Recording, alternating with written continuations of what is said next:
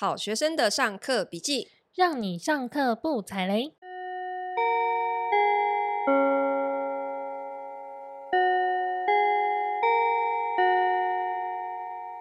大家好，我是麻瓜 Tody。大家好，我是麻太。上个礼拜啊，我直播完之后呢，有人留言说我的买房经验一点也不惊险呐，哪里惊险？还好吧。你真的太小看我买房界的阿信了，OK？我今天就来好好什么苦都吃过了。对，我今天就来好好补充一下。我除了第一间被黑到恐吓之外，其实我上个礼拜因为时间比较长，所以我就有点跳过。其实我第二间就是台东那一间贷款的，呃，不是贷款，就是不是卖家提前要求动支嘛？嗯、其实这一趴我还被代书恐吓，嗯、这一趴我没有讲。但是这个其实都不算最恐怖的。那恐怖的是我今天要分享的，我中间呢，其实第一间房子经历了贷款，差点就贷不过。我那时候这够惊险了吧？你都已经签约了。我那时候真的觉得被这样子震撼教育之后，我觉得超惊慌的。因为我们那时候买第一间房的时候呢。我们那时候为了要买房子，嗯、我们不是还先去上了买房课吗？对，然后就有加入那个 Line 的群组啊，然后里面就是老师都跟你说，我可以给你介绍专员，没有问题。嗯，而且上那个课之后，老师都会跟你说，我们哈最低最低都是贷八成，然后就是搞不好老师可以教你一些小配包，可以让你就是甚至于就是贷更高。贷什么九成或者或是很多房地产老师的课啊，因为我有上过，我才我才敢讲哈，不能随便乱讲。就是真的每一个教房地产投资的老师，他都会呃，当然第一个他他们也会有一些自己配合的这些银行专员介绍给你，然后他们也都会告诉你说啊，你就是。哎，按照这样子估价哈，一定不会有问题啦。蛋黄区的房子一定都八成以上，甚至全贷啊，甚至超贷。我跟你讲，老师都会这样讲。对，所以我那时候深信不疑，就是我觉得怎样都会有八成吧。然后我们那时候就是买在南港，我说南港不是至少是台北市的门牌吗？对啊。然后，因为那个时候可能会贷不到八成，而且那时候我 本人就是在一个上市的集团的公司里面工作，就觉得哎，我好像也是一个蛮 qualified 的一个贷款申请人。然后那时候就透过那时候是这样的情况，我们就觉得自信满满。结果呢？先找了四家哈，这四家都是就是你知道上完房地产老师的课，嗯、反正就会有各方人马推荐的哈，就是说啊，我之前办这一家的这个银行专员不错，条件很好哈，推荐给你。然后四家、嗯、全部没有全部啊，四家有三家直接拒贷，对，不是陈述的问题，他是直接拒绝了我。其中有一家勉强接案，但是条件非常的烂，然后。我超级崩溃的，我不能理解为什么，因为不是都说怎么可能蛋黄区的门牌，然后你跟我说贷不到八成，好，而且我买的明明就是低于市场行情，而且我那个时候一直觉得我可以拿到青年首购，可因为那几家那四家全部都是商业银行，他们就很直接跟我说，哎、我们没有跟政府合作这个。嗯，案子什么的，嗯，在当时的情况之下，青年首购那个，我们待会后面会再来解释啊。嗯、你要找什么样银行才会有？嗯、那总之呢，我们先找了，我记得是四间是中信，中信我印象超深。新展，然后好像还有一家是富邦，然后还有一家是台中商银。嗯、那这里面呢，也不乏中介推荐的哦。然后是买之前他就跟我估价了，嗯，跟我说一定贷得到这个钱，好，给我估到九成。结果呢？不要说几成，四家有三家直接拒贷。那我们现在来讲为什么？我当时很崩溃，后来我就只好回头问我这个中介，我请他去帮我哈侧面打听，去问这个他比较熟的银行专员。诶，为什么啊？就是银行就是直接都说不要承接。好，后来才知道为什么，因为呢，我买的这个房子签约的时候。是所谓的三角签。好，有一些人也许听过三角签，那我现在来解释什么是三角签。三角签呢，通常出现在就是一个呃投资客或者是一个中介哈，他想要空手套白狼的情况，什么意思？就是说他先跟屋主说我要买你这个房子，然后他也付定了，他也签约了哈，所以他有付了一些款项。可是，在过户之前，他就回头又立刻找了一个新的买家，转头再把这个房子加价卖给别人。所以说空手套白狼，因为他没有真的拿出很多钱。好，然后他在过户之前找了另外一个买家，就跟这个原屋主说：“来。”我要你把这个名字过户登记给这个人，这是可以的。所以他们签的合约就叫做这样子的合约呢，就是你的这个买卖合约其实不叫房产交易合约，其实正式的名字叫做让渡协议书，它是一份让渡书，其实有一点点类似啊。呃所谓的预售屋转约，嗯，有没有预售屋转约？其实它也是因为你房子还没有盖出来，对不对？也还没有过户，所以在这之前，呃，产权怎么交易，其实就是一份让渡书而已。嗯，所以你会拿到一份让渡的合约书。好，那所以因为三角签这个东西，在过去所有这个房地产历史上，它都算是一个黑历史，因为空手套白狼这件事情，其实在严格来讲，它是它是很灰色地带，它严格来说是非法的，它是不应该发生的。那所以很多银行对这件事情非常介意，他一看到你的合约是一份让渡书，而不是一个正规操作的一个交易合约，所以他们直接拒打。他应该不是到非法，他就是在模糊地带，所以他没有那么正规。呃，对，因为我刚刚讲说，就是我现在先跟你买这个，因为。在我们现在政府也还没有完全禁止转约之前，嗯、其实它就是一个转约的动作，嗯、所以它没有不合法哈。我我修正一下，应该就是它就是一个模糊地带。嗯，好，只是对于银行来说，他们对于这样子的事情非常的介意，因为它可能有很多不确定的风险。好，你现在是一份让渡书，不是一个很正规的一个交易的买卖合约这样子。嗯，所以我的情况是什么？是呃，我我没有被他们加价。而是说，因为我有提过说，这个房子是原本屋主欠钱，其实我们也不确定啦。但总之，我们最后的价格是是合理的。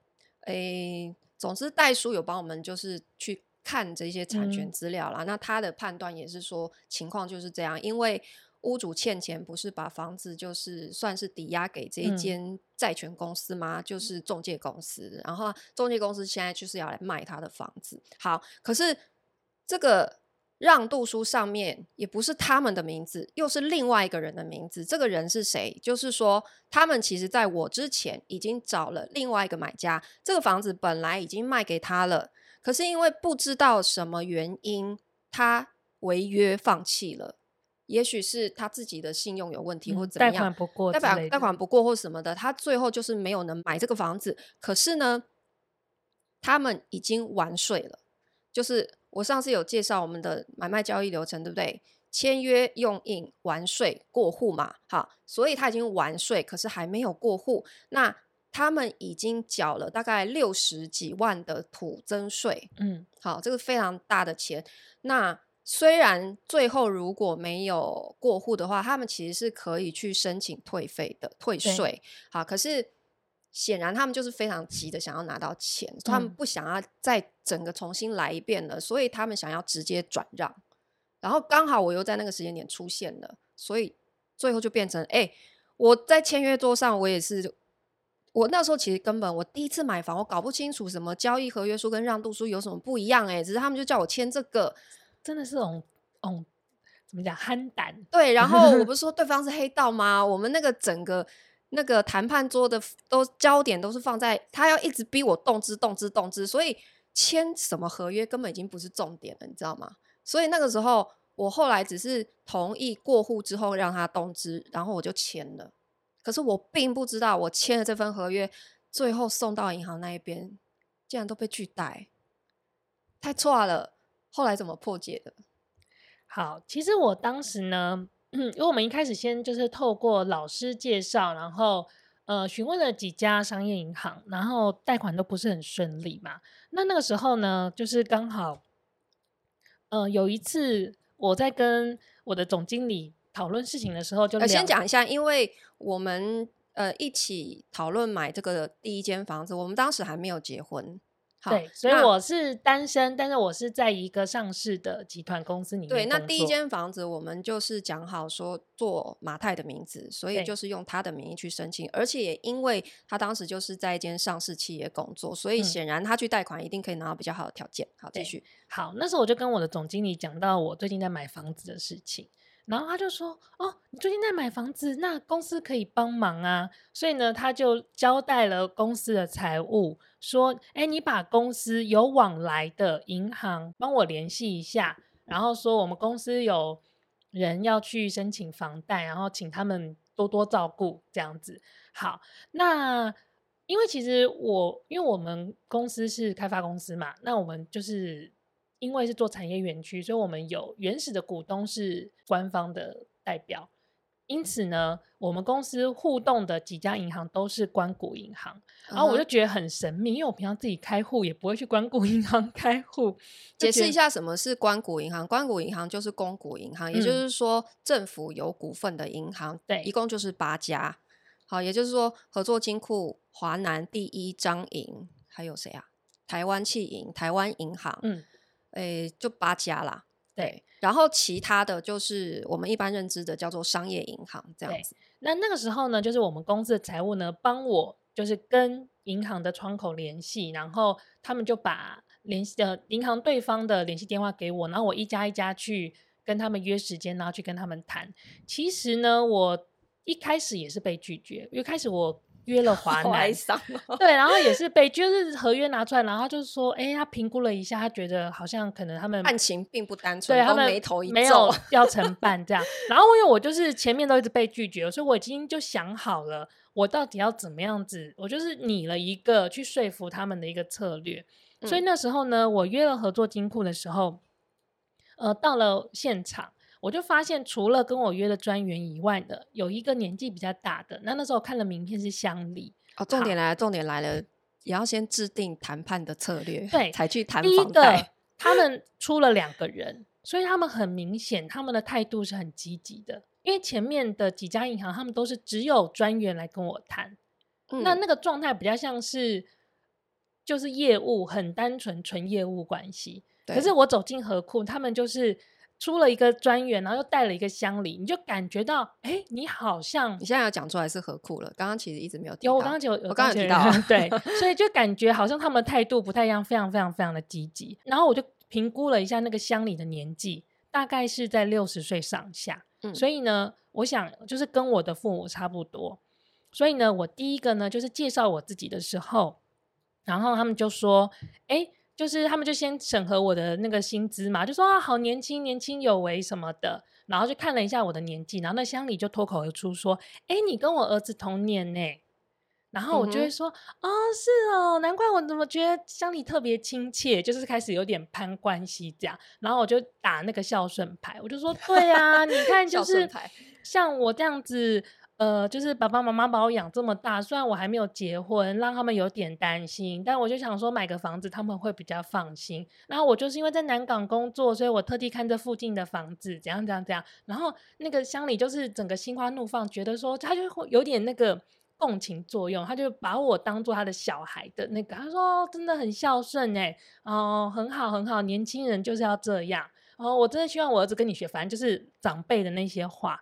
好。然后先我确定他对我的那个人的这一块，他对我的好感已经有稍微建立起来之后呢，我就开始主动的说：“哦，对啊，你看这个房子啊，其实我之前有问过好多家啊，我知道说我合约签的价格好像就是那个其他家银行都说我的房子有一点点老，不过呢，我有查了一下那个公告地价，然后我发现呢，就是这边的土地蛮值钱的。”所以其实如果用那个地价来看的话，那个地段我基本上就是用两三百万去买房子。我主要的花这个钱是在买这个地，那这样也好啊。我就是把它房子整理一下啊，能住的时候我就自己住啊。搞不好如果很幸运碰到都更了，我这也不会吃亏，因为土地持分很大。呃，因为你买房子的时候，你一定要自己先看过那个建物的资料，然后它的謄本上面其实也会记载它的土地。它的公告地价是多少钱？那我们第一间的这个房子，事实上它的公告地价就几乎已经快要等于我们买的价格了，所以它是土地非常非常值钱。对，而且它是老，因为这个时候就想就是差你刚刚讲差两三百万，等于是你就是两三百万买这个地上的建物，其他都是土地。然后，而且老公寓的优势是它的土地持份比较大，所以它就相比之下那个价值感比较高。我当时为什么决定买这间房，有一个很大的因素就是第一个，当然因为它够老，所以它才有都根的效应。当然老也有它的问题啦，哈。嗯，那如果你以都根的机会来评估的话，第一个它是十二米宽的路，嗯，好，然后因为都根第一个它一定要你的巷弄的路越宽越好，好，如果你是什么四米巷这个，它都跟难度就会比较大，这样好，然后再来是说这间房子很特别，就是它是四层楼的老公寓，可是呃我的全幢平数是差不多二十五平，可是我的土地持份竟然高达了十五平。其实这是很罕见的，嗯，因为正常来讲，就是你的土地持份，就是你这栋楼，然后除以四，大概就是这样子。可是它的土地持份特别的高，哈。好，那所以呃，又是沙嘎汤，是三角尖，所以我觉得它的都更的潜力蛮高的，然后所以才决定买这个房子。但沙嘎汤也是日后修漏水的话，对，因为你 漏出来的面积就越多，你要做防水的面积就越大，这样子。好，所以其实。马太刚刚有提到，就是说去呃面对银行的人，你要谈房贷的时候，第一个你你见到谁很重要。那在我们的这个 case 里面是，是他见到了乡里，然后跟专员是一起接待他，所以这个显示的是。他们至少是很有接这个案子的意愿，所以他才会派主管出面。好，再来就是说，你评估了这个接待你的人，他可能比较喜欢听什么样的话？嗯，你要怎么样去跟他拉近你的亲切感啊？就是一个演员，让他其实对他们来讲，哈，你会发现他第一个先评估的是什么？他是事实上先评估人，他先看你是什么样的人，第二才是评估房子哦。其实是这样子的，我们讲说房贷你要顺利申请，是不是关系到第一个你人的信用条件，第二个是房子本身的条件？可是你硬要说哪一个权重比较高，其实他们第一个一定是先看人，你的信用、你的样子能不能有说服力。所以当然就是马太这一点，其实他很擅长。当然就是在你买房子之前，其实你要先。很多老师都会说，你买房子之前，你要先对那个房子进行估价。对对，但是说真的，就是估价是一回事，真的去送件呢，他还是有他们的评估的。对啊，我这间房，我那个中介当初也跟我说估到九成嘞，结果一送进去直接拒贷欸，搞什么？对，差那么多。而且我是因为我后来是选择了公股银行，所以就是在呃。我后来是采用了那个青年首购安心呃成家安心贷款最优惠利率，OK 这个方案，嗯，然后也是因为是公股银行，所以还有办法乘坐。呃，我们这边先再详细解释好，就是我刚刚有提到说，银行其实有分两种体系，一种是商业银行，一种是公股的银行，公股就是八家。那青年首购安心成家优惠贷款，这个是政府的方案，因为政府会给到一些利息的补贴给这个银行，所以只有公股银行才会有这个方案。嗯、好，那另外一个大家会听过是什么？首购，首购其实跟青年安心成家的首购是不一样的东西。首购优惠指的就是每一家银行都会针对你第一次申请贷款的人都会有优惠条件。那这两个在呃。我刚刚讲说，就是第一个是商业银行跟公股银行的不同。那你要拿这个政府的所谓的青年首购安心成家优惠贷款，它的额度是八百万。好，然后是你配偶跟子女名下都不可以有房子的情况，你你才可以。哈，那如果超过八百万的部分，就是另外一个利率。嗯。那一般的首购是，只要你现在名下没有任何贷款，不是说没有任何房子哦，就是说。一般银行他会愿意给首购优惠的意思是说，只要你现在是名下没有其他任何的房贷，就是首购。好，所以意义不一样啊，不是说你第一次买房，如果你现在名名下有两三两间房子，好，你现在是买第三间，可是你是第一次跟银行申请贷款，一样是首购优惠，然后这个银行的首购优惠其实是不分配偶的，就是可以各自享有，所以跟政府的那个青年安心成家是、嗯、是不一样。我可以，我现在买我这间用我的名字，我可以有我的首购优惠，好，然后马太现在买他自己也有另外的首购优惠，这样好，那。商业银行跟公股银行其实还有一个非常大的不同，就是我觉得所有的老师都没有提过的，但是这是我们自己发现的哈。它的贷款的评估流程其实是非常不一样的。好，那在我们自己的案例里面，我们最后比较好像对我们来讲比较吃得动的，都是走公股银行。那为什么？因为商业银行体系它比较讲究效率，然后他们喜欢用系统化的方式去做评估，就是纸纸上作业，就是填申请送。好，可是，在公股的体系里面，一个很不一样，就是他们的人质的氛围很强。你看，他去这间银行面谈，他是直接可以见到乡里。你如果去商业银行，你是没有办法直接见到乡里的。然后还有一个很大差别，就是说。走进任何一间商业银行，你有可能直接见到柜台那个挂牌，就是写某某经理。好，可是如果你在公股银行看到他可能不会挂牌，可是所有人都喊他经理的时候，哎，不一样哦。公股银行的经理是等于是行长，这两个是差别非常大的，可能就是某个分行的头了。对，嗯，公股银行对于这个职称的命名是比较传统的，所以对于房贷有直接的审核的影响力的人，其实是乡里以上。嗯，可是，在商业银行的问题就是说，商业银行接案的部门跟审贷的单位是不一样的，所以你走进一间银行去申请这个贷款，在商业银行里面，你是不太容易去见到决定这个贷款的人的，你没有办法见到 key person。可是，在公股银行相对你是比较有机会的，所以。你就更能够把握这个面谈的机会，去说服对方，给你一个很好的条件。你看，在我们的情况里面，如果我们这样子的一个三角签被其他银行，你看商业银行全部都拒绝我们，为什么？因为我们见不到 key person，他就是纸上作业，他只看这一些 document 的东西，他就全部直接打回票。所以最后是在公股银行，我们见到人面对面去说服他，我是一个好的优质的申请人。好，然后再第二个强化说，就我薪水高又孝顺，这样薪水高又孝顺，土地价值又高，这三点就打动他们，所以最后贷到七成，四十八年的房子 是贷，最后是有贷到七成。好，虽然离我原先理想的八成没有，可是我就讲其他银行都拒绝嘛，哈，然后最后是七成，然后还拿到了，后来有。透过别的方式拉到八成，哦，有拉到八成，对对对，就是他们会再给另外一个房贷寿险，对对，所以最后有达到八成这样。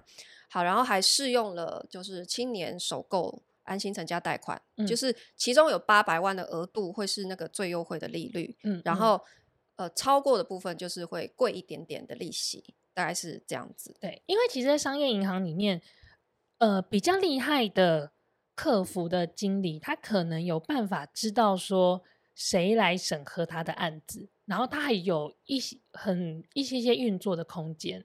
嗯。但是其实更大多数的情况是，他是连这个承办人之间都不知道到底谁会来审这个 case。对对。那他们现在其实商业银行有很多的审核是进系统去跑的，直接去跑参数。嗯。那的确就是人为的空间。就不像公股银行，它是透过写公文，然后开会讨论这一种方式，它的说服的空间会比较比较灵活一点。嗯嗯嗯。那刚刚讲到说，政府提供的那个青年首购安心成家优惠贷款跟首购优惠两个是不一样的东西嘛？那这两个我们都用过。对，第一间房子的 case 就是马太用了他的青年首购安心成家贷款。对，那第二间买台东那间就是我的名下。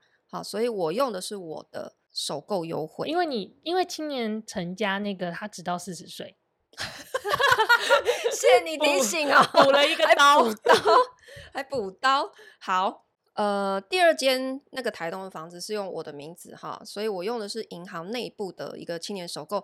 当时其实我们已经结婚了，然后我太太的名下看得出来已经有一间房子，可是我刚刚有讲说，银行个别的青呃青年首购是不影响的，好，还是可以享有那个最优惠利率。嗯。可是呢，我这里要提醒就是说，我台东的那间房子一样贷到的是七成。好可是为什么这间房子七成？它的理由跟第一间不一样，因为第一个它是乡下的房子，它是海边的房子。对，你不要说就是什么城乡差距的问题，光是台东市区的银行都觉得海边你那个都兰的房子一点都不值钱。他们那时候来做鉴价的时候，不是来了四五个人吗？对，然后一下车就说：“哦，这里真的好远哦。”他们很嫌弃耶，你知道吗？可是 我当时。决定要买的时候，我当然也有请中介介绍。好，那中介他介绍的只有一家，为什么？他就说因为其他条件都很不好啦，这家是最好的，你也不用问了。好，他推荐给我的是阳信银行。你知道台东整个台东哈县市银行本来就很少，嗯，对，那所以整个台东也只有一家阳性。好，然后我说好。那条件是怎样？后来我一样哈，我是见到乡里跟他面对面谈。可是呢，他给我条件也很不好，利率超过二诶，因为当时呃最低利率是一点三一那个时候哈，所以他给到二其实很高。我说为什么你们要这么高？他也很坦白讲说，他们其实很缺业绩，他很想要争取这个案子，可是因为他们银行本身取得资金的成本就比较高，嗯、所以他没有办法。他能够给的就是这样，他也很诚实。好，那我后来想说，好吧，那我再多问好了。后来我又想到说，哎，既然我们第一间是在河库办的，对不对？好，那我是不是可以透过台北河库的关系，然后我又回头去找贷款给我们的那个乡里，我说，就我们就带着伴手礼去他们的分行，好，假装去办事，然后顺便给他们一些欧米亚给，好，嗯、然后。他碰到那个乡里，就跟他聊，我就跟他说：“哎、欸，最近假装随意的聊，假装随意的 不期而遇这样，然后跟他聊说，在台东最近有看一间房子，哈，也是打算买，哈，一样先打孝顺牌，然后妈妈要拿来就是当养老的房子，好，对，想。说给父母买一间这样子，哦哦，真的哦，你们这年轻有为，很孝顺。我说对呀、啊，可是我在台东都没有认识的银行，好，还是乡里这边，你有你有什么办法吗？”结果他当着我的面，毫不犹豫的就拿起电话，直接找哈来台东河库某某跟他职位相等的，嗯、也是乡里，直接打电话过去照会，就说哦这边有一个优质客户啦，啊平常信用什么哈，好房贷之前也是在我们这边做的很优质怎样，然后我们呃公司平时跟他们也是有往来的，这样哈帮我就是美化了一番这样子哈。所以我直接去到当地，就直接可以跟这个乡里见面了。我连专员都不用见，就跳过，好，直接就去见台东河库分行这个乡里，然后一样面对面谈。可是当然他们会有一个见价的过程，所以他们一票人马去我们那个海边的时候，也是千百万个不愿意。他一看这个房子的地址，就觉得。他觉得是偏乡，你知道吗？对，他们从 台东市区开车过去也不就二十分钟车程，他都觉得是偏乡了。所以他当时在审贷的时候，其实他也是眉头一皱，他觉得这房子又不值钱，你买这个钱，他他一副就是嫌我买贵了。因为我当时审贷的时候，他还问我说，我在填资料，他说，嗯，那个价钱哈，不要再谈一下吗？哎、欸，他问这句话把我吓死，我想说我啊，我签约都已经签完了，有没有可能是因为？因为他做资料，他也要看实价登录，但是我们讲过乡下实价登录就没有参考性，但是他，他不一定就是对他也，因为他要做资料啊。对，那我后来才想说，他讲这句话的意思，大概就是觉得我买贵了还是怎么样？嗯、那我也讲你没办法嘛，你没有参考只能自由新政，那我自己付个心甘情愿就好了。好，那所以后来他贷给我七成，那。可是因为他就是觉得这个房子是偏乡的房子，所以他最后给我的利率好一点六，老实说也没有太好。我是青年首购，还是只有拿到一点六。后来我在想，还有第二个原因哈，呃，就是七成加一点六不算是非常好的条件。为什么？我刚刚讲第一个是房子地点的关系，它本来就是乡下嘛，不是蛋黄区哈。然后第二点是因为我是公司负责人的配偶，然后我的新转又是做在这一间公司的。嗯，好，这里要跟大家分享的就是说，两个身份哈，你在银行这边其实你会不好申请贷款，不管是房贷还是信贷。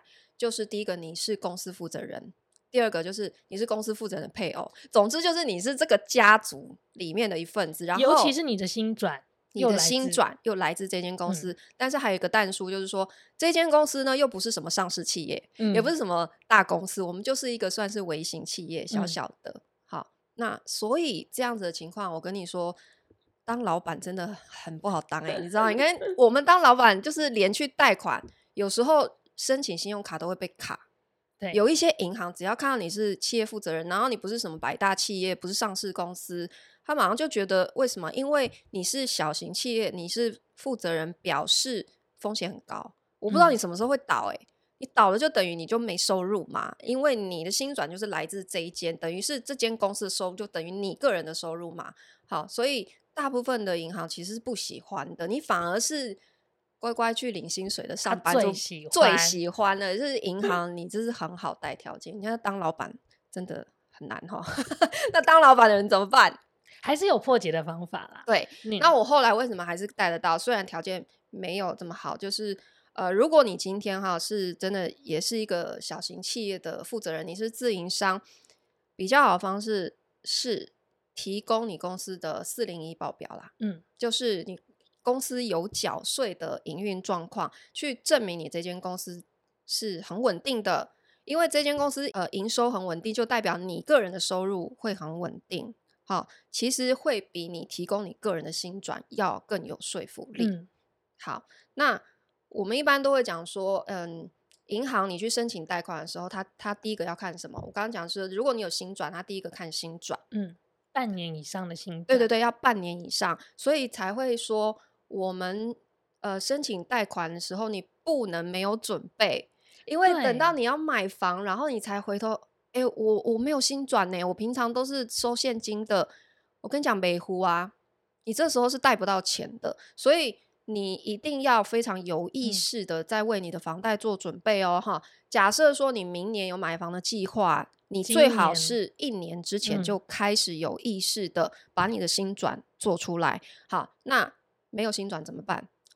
我刚刚讲第一个方式是，你是自营商，你可以提供四零一的，好，或者是你有报税的记录，嗯，银行也是认的。好，还有一种，有些人他就是固定，比方说是摊贩，可是他其实很多的现金，他也不是真的没钱，那怎么办？你也可以每个月，好，就是固定的时间去 ATM 存现金，好，然后存进去之后，哎，你也可以想办法在上面备注，好，这个是你的薪资。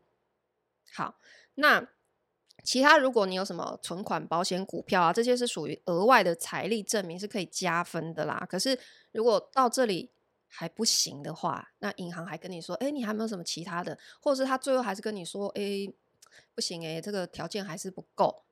最后一步就是加保人啊，有些银行会问你说，哎，还是你有什么其他的保人可以压进来？那我之前分享过一个朋友是一个。我们的舞蹈总监，嗯、对不对？他舞者，他也是，他们都是收现金的嘛，哈，都是劳务报酬。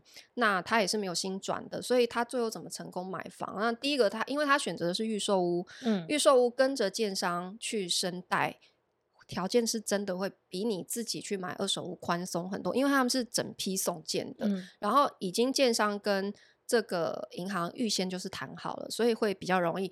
可是他后来。还是被要求加保人，嗯、这是是在在他，因为他买第二间呐，因为他是买小，啊、后来要交屋的时候，他决定要改成大间的，所以他在同时背两间，嗯、所以他是第二间的时候被要求再加一个保人，然后就过了这样子。嗯，好，那。我就可以聊一下新转这件事情，嗯，因为新转要做，其实也是蛮有美感的。对，新转真的不是说你自己存进去，然后写新转这个东西就叫。对，因为有些人教你说啊，你就给自己做新转，然后你就从你自己的 A 账户转进 B 账户，然后把 B 账户提交。我跟你讲，银行真的没有那么傻，银行看到你自己转给你自己的，然后就算你再怎么备注薪资新转都没有用。因为事实上在银行开户的时候，它的系统其实就有分两种。来这边你来解释，应该是说公司本身在银行开户的时候。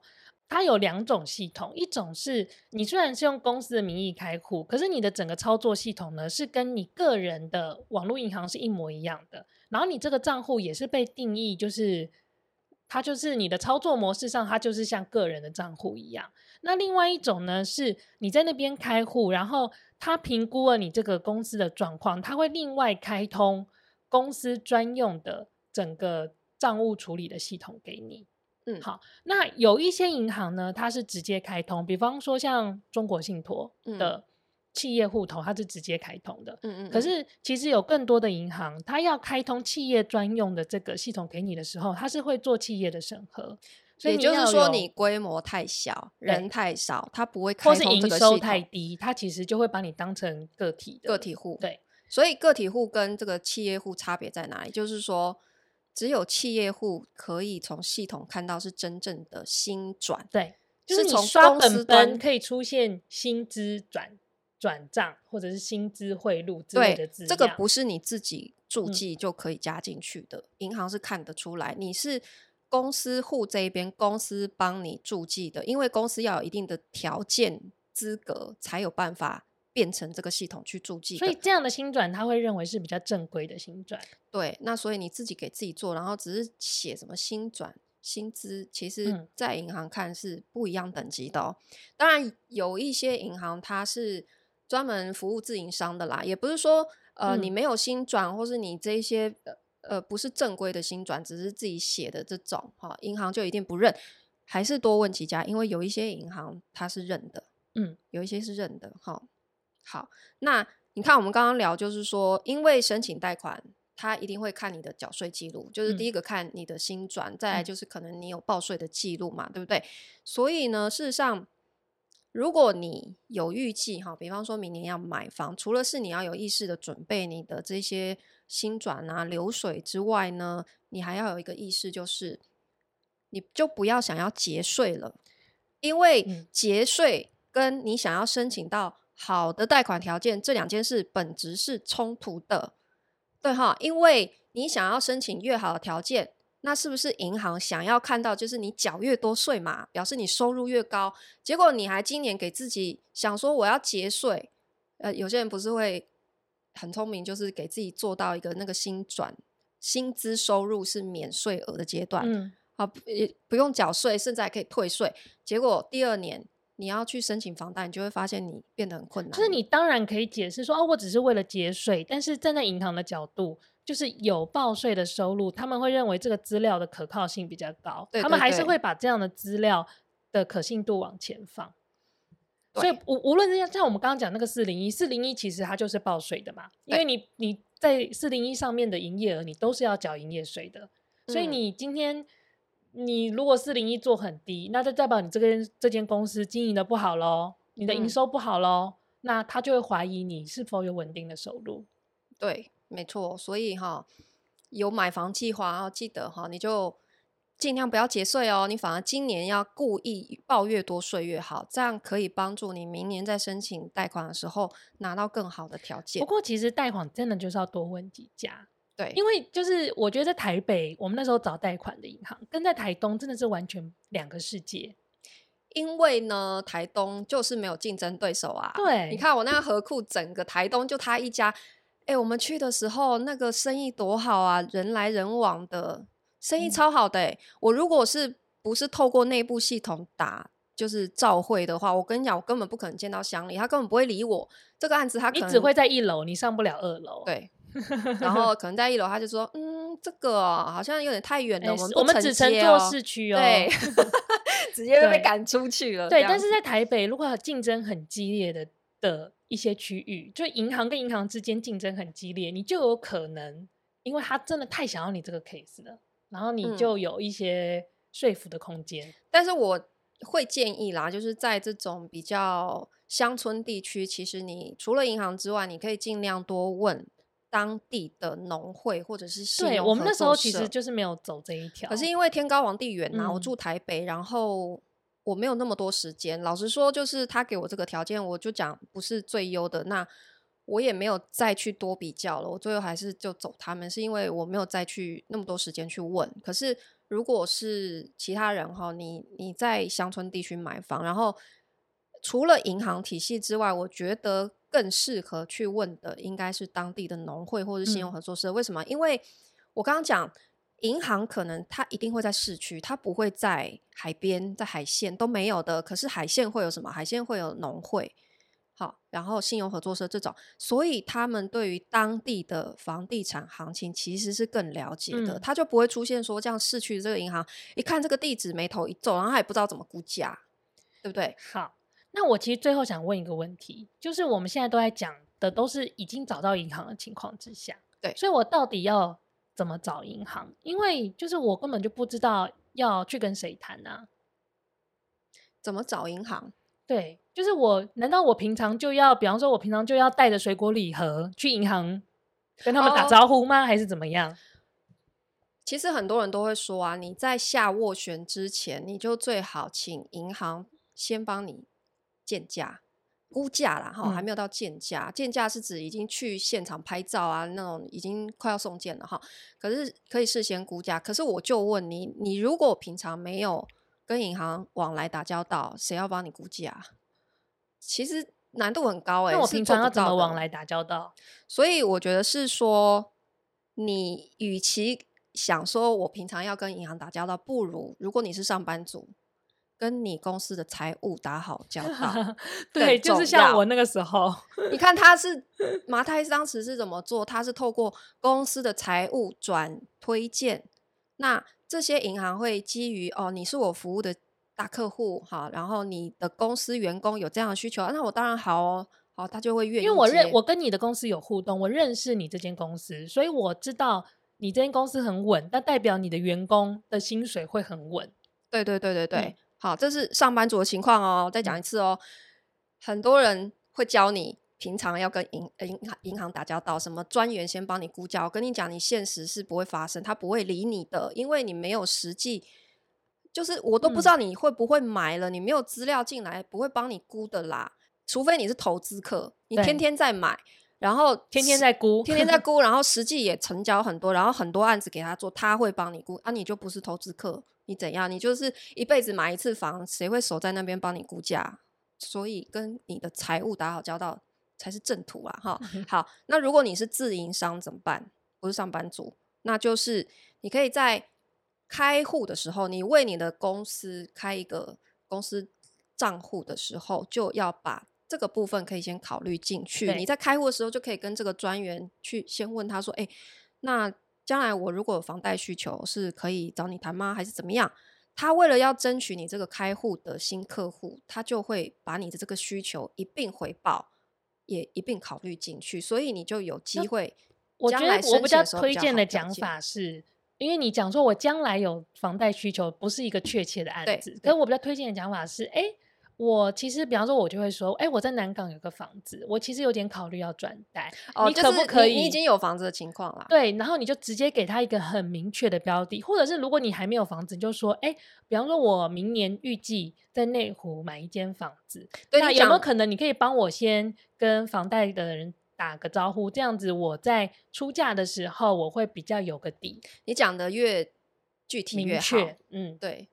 对啦，我修正一下，不应该说我将来有买房需求。嗯、你最好是拿实际的 case，不管你有没有真的要买这一间，就先丢给他，让他帮你估估看，至少你的这个联系的清单就会建立起来。而且其实最基础的是，至少你可以知道说，比方说这个做企业账户的人，他是可以直接承接，还是他必须要转给别人？因为每个银行的流程不太一样。嗯，那。像我可以直接说，像我碰到国泰世华，他是这个企业账户的人，他可以直接承接，嗯嗯嗯，所以他可能不一定是专做房贷，可是他本身有这样子的权限可以做这件事情，嗯，所以你就会比较有个底，就是你至少你不一定是很明确的得到报价，可是你会大概知道说他们内部的整个组织的结构，那未来你真的要申请的时候，你也会比较个方向，你要怎么去呃。对于这个组织展开你的说服，嗯，好啊，我们今天的贷款就分享到这边。如果你们有任何问题想要问的话，都欢迎留言告诉我们哦。然后。影片如果在我们的 YT 哈，看完影片记得要帮我们影片按赞、订阅、开启小铃铛。等一下结束直播，马上就会上线了。对，然后按完赞才可以走。留言 在我们的 Apple Podcast 或者是 YT 影片下方留言都可以哦。那我们今天就下课喽！噔噔噔噔噔噔噔噔噔噔噔噔噔噔噔，布布。